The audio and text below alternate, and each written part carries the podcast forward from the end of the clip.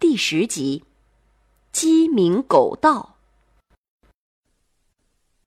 孟尝君呢，是齐国的贵族，也是大名鼎鼎的战国四公子之一。他礼贤下士，好客养士，号称有三千门客呀。但是在这样一个地位高尚、名声显赫的人身上，却接连出现了“鸡鸣狗盗”“狡兔三窟”这样的称语。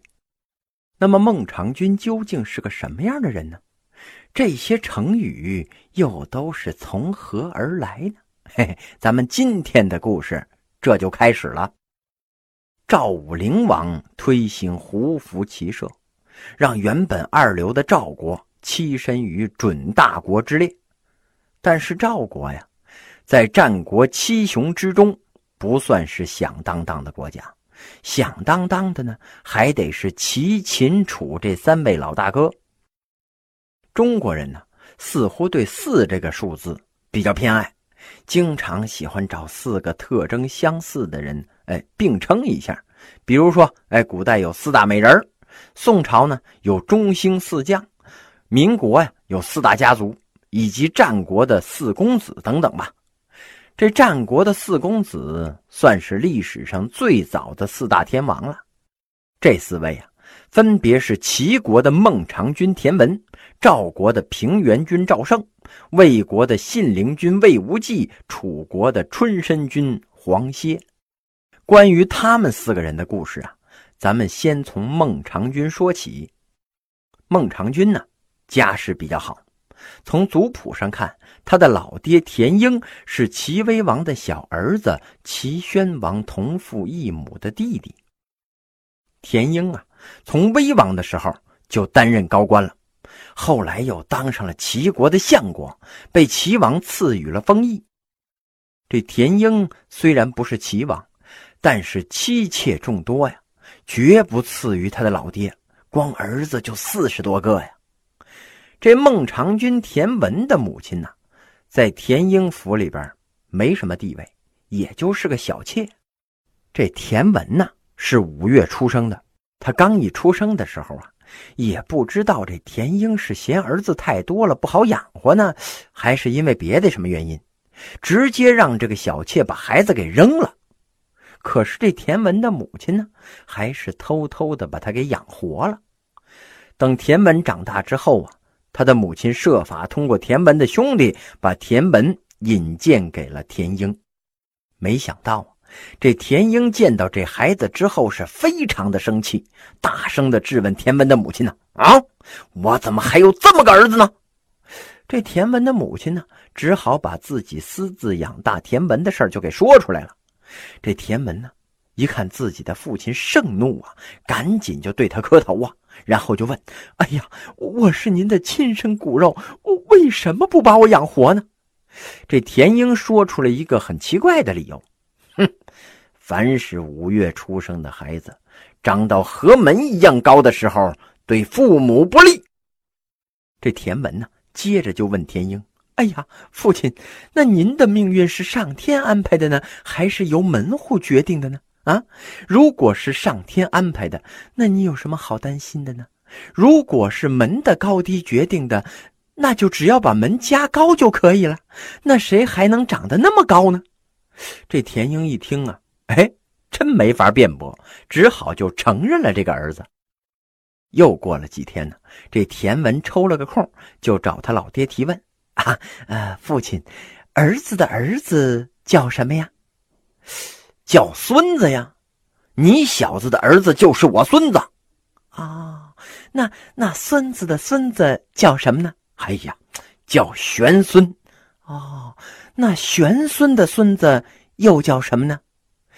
这回田英就不知道了，他也有点不耐烦了，谁能活那么长时间呢？啊，四世同堂就了不起了，玄孙的孙子，这得多少世啊？啊！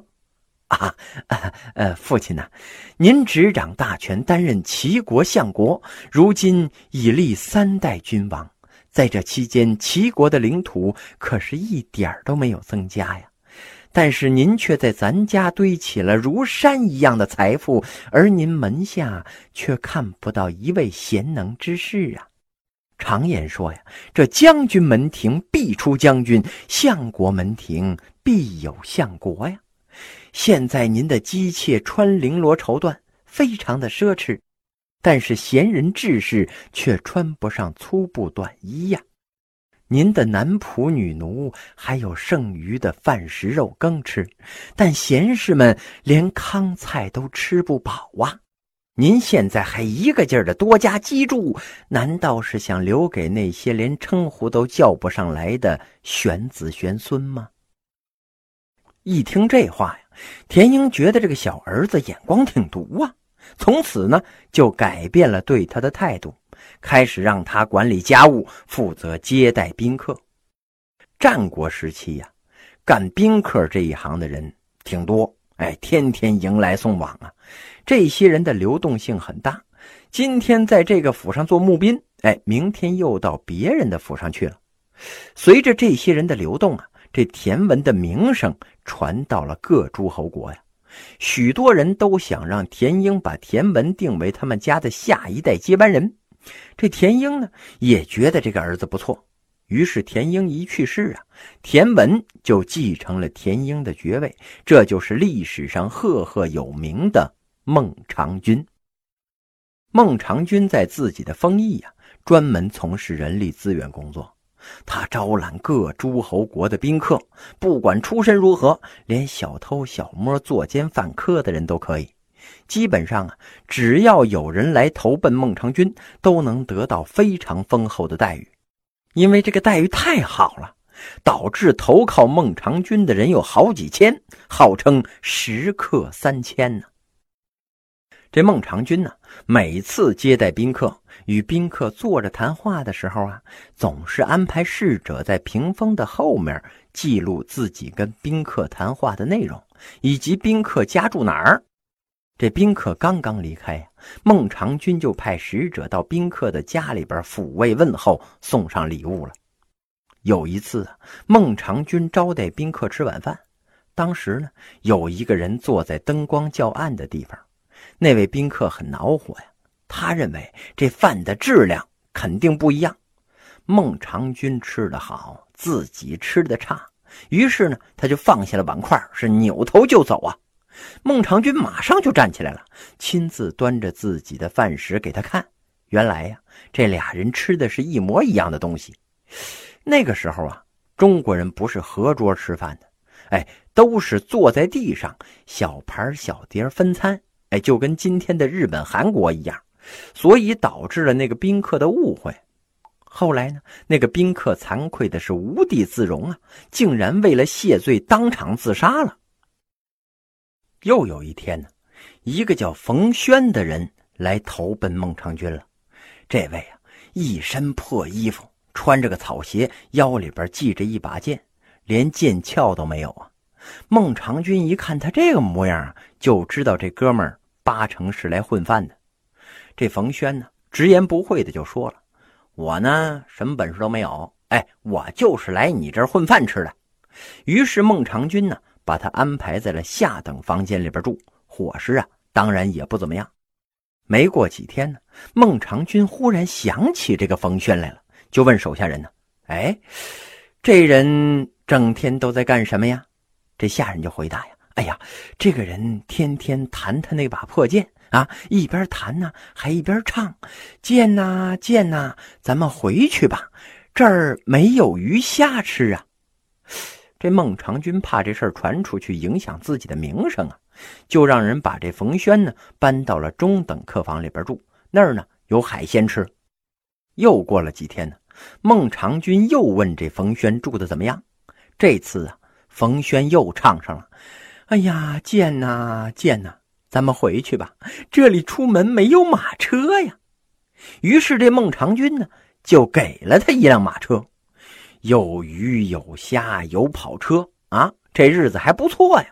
可是这冯轩还是天天唱：“贱呐贱呐，咱们回去吧，这儿没钱能养活家呀。”这下子孟尝君有点不高兴了，他心里边想啊：“你小子想让我给你养老送终啊？”但是呢，他还是派人经常给冯轩的老母亲送钱用。这冯轩呢，这才不弹不唱了。后来呀，孟尝君的名气是越来越大了，当上了齐国的相国呀。他门下食客三千，养活这帮人可得花不少钱呢。尽管这孟尝君收入不少，但是感到力不从心了，所以呀，他得想个来钱的路子呀。这个时候啊，孟尝君忽然想起来，自己在薛城还放了一大笔高利贷呀，有段时间没收利息了。嗯，所以呀，他想找个门客去收债，但是收债可是个费力不讨好的差事啊，门客中没人愿意去。